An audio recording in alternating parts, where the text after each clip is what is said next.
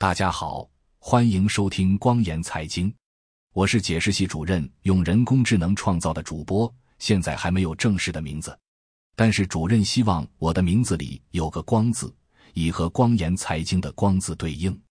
主任希望我的名字既要好听，又要好记，还要有好彩头，因此不能叫杀光、烧光、抢光，也不能叫输光、亏光、赔光。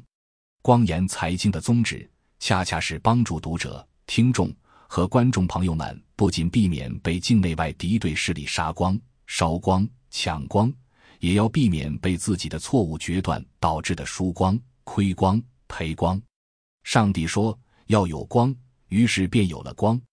主任说你叫光，因此我就叫光。大家先叫我光哥好了。本次播报的中心思想是科普经济学上的一个重要概念。明斯基时刻，先说明斯基时刻的起源。明斯基时刻来源于美国经济学家海曼明斯基。他认为，在经济繁荣时期，企业和个人的风险偏好逐渐升高，采取更为冒险的投资行为。当市场信心突然崩溃时，过度借贷的行为会导致资产价格急剧下跌，从而触发金融危机。这样的瞬时崩溃被称为明斯基时刻。明斯基的观点在一九八零年代以前并未受到太多关注，但二零零八年的全球金融危机让他的理论受到学术界和政策制定者的广泛重视。很多分析师和经济学家都将这次危机视为一个典型的明斯基时刻，因为它与明斯基描述的过度借贷、高杠杆和资产泡沫破裂的模式完全相符。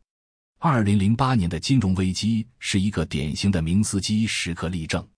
长时间的低利率和过度放贷导致了美国房地产市场的泡沫。当泡沫破灭，金融体系的脆弱性暴露无遗，全球经济陷入衰退。明斯基时刻发生的条件有以下几条：一、长期的经济繁荣，这使得市场参与者对风险产生过度乐观的预期；二、过度杠杆，市场参与者采用高杠杆策略，寻求更高的回报。三、资产泡沫，由于高杠杆和过度乐观，资产价格迅速上涨。明斯基时刻发生时，市场信心崩溃，投资者和投机者纷纷抛售资产，导致资产价格急剧下跌。杠杆率过高的企业和个人无法支付债务，形成正反馈循环，进一步加剧金融体系的不稳定。明斯基时刻发生时。最大的特点就是资产价格急剧下跌，金融体系的崩溃导致经济衰退，甚至进入大萧条。对于国际投资者来说，理解明斯基时刻和相关风险至关重要。投资者需要关注目标市场的债务负担、杠杆率和资产价格，并准备好应对巨幅的市场波动。日本的明斯基时刻，日本世界第三大经济体。于二十世纪九十年代初经历了一个典型的明斯基时刻，随后划入被称为“失落的十年”“失落的二十年”甚至“失落的三十年”。一九八零年代末，日本的资产价格，特别是土地和股票，飙升到前所未有的高度，企业和个人信心满满，相信资产价格会无限上涨，银行乐意为土地购买提供贷款。尽管借款人的债务已超出了净资产数倍，随着信心过度膨胀和银行的放贷行为加剧，日本的经济逐步滑入危险境地。当银行和投资者意识到他们的资产过高估值时，市场信心突然间就崩溃了，引发了大规模的资产出售。日本在一九八零年代的强劲经济增长、宽松的信贷条件和普遍的乐观情绪。为其经济泡沫奠定了基础。到了一九九一年，股票和土地价格开始大幅下跌，银行的不良贷款数量飙升，整个金融系统陷入危机。这是日本经济的明斯基时刻，与明斯基描述的过程惊人的相似。随着资产泡沫破裂，日本经济进入了长期的停滞，银行、企业和家庭开始削减债务，消费和投资大幅减少。导致经济增长停滞，这种状况持续了二十几年，直到近年才算缓慢走出来。日本的经验为国际投资者提供了一个重要的教训：即使在世界最发达的经济体中，明斯基时刻也可能发生。投资者应该时刻保持警惕，了解其投资目标的经济状况，避免被高估的资产所吸引，以减少损失的风险。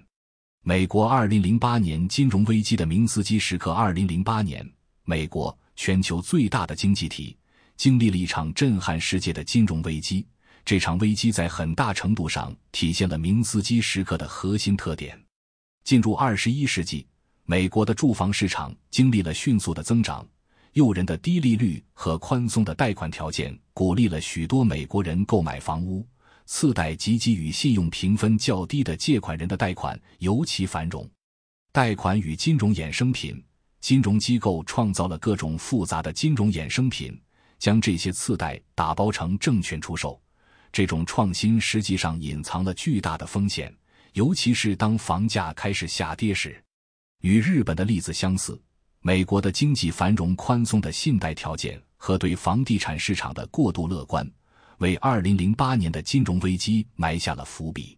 当房价开始下跌，众多拥有次贷的借款人开始违约，这导致与这些贷款相关的证券价值大幅下跌。引发了金融体系的连锁反应，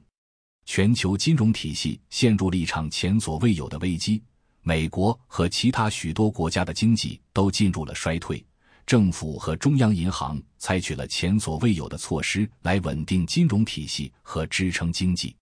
二零零八年的金融危机提醒了投资者，无论在哪里，都必须对投资目标进行全面的风险评估。明斯基时刻不仅是一种经济现象。更是一种警钟，告诫我们不要盲目乐观，忽视潜在的风险。中国的明斯基时刻，房地产市场的警钟。中国作为世界第二大经济体，近年来的经济模式和泡沫迹象似乎与二十世纪九十年代的日本相似。其中，房地产市场的繁荣与衰退尤为引人注目。在整个二零一零年代，房地产泡沫早已成为中国经济的新常态。自两千年以来，中国的房地产市场经历了前所未有的繁荣，各大城市的天际线日新月异，房地产开发成为了中国经济增长的主要动力。无论是政府、企业还是家庭，似乎都将信心和财富紧紧绑定在房地产上。根据统计，到目前，中国的总杠杆率已超过百分之四百，其中房地产市场的杠杆尤为明显。家庭房贷、房地产企业借贷和地方政府融资平台创造了大量信用货币涌入房地产领域，每个人都希望通过资产上涨获取丰厚回报。与日本在一九八零年代相似，中国的长期经济繁荣、放松的信贷环境和对房价只涨不跌的普遍信仰，为经济泡沫的形成创造了条件。近期。中国多个城市的房价开始出现下跌，一些过度杠杆的开发商陷入流动性危机，导致项目延期或停工，甚至出现债券违约。现在市场开始意识到中国的房价不可能继续上涨，信心开始动摇，进入到明斯基所描述的金融危机模式。如果这一趋势持续，中国将面临一场由房地产市场引发的金融危机。使囤比过高的企业和家庭面临偿债压力，地方政府也可能会出现破产，金融体系的稳定性受到威胁，进一步可能导致经济增长放缓，甚至衰退乃至社会动荡。中国的情况提醒国际投资者，必须认清中国经济模式早已被房地产绑架的本质，清醒意识到中国也逃不掉明斯基时刻，中国并不是例外。中国的资产泡沫崩起来，只有比其他国家的更壮观。感谢收听光言财经，欢迎收藏、点赞、转发、评论，也欢迎您订阅光言财经邮件组。订阅地址是“光言财经”四个字的汉语拼音全拼加上点儿康姆。这次播放就到这里，咱们下期节目再见。